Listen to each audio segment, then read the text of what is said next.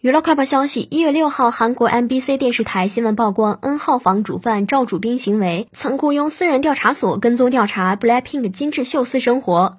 N 号房主犯赵主彬曾经登录行政系统调查女团个人信息，机构跟踪 BLACKPINK 成员金智秀。赵主彬在聊天记录与他人透露，称其没有男朋友，而且回到家后什么都不做，连房间灯都不开。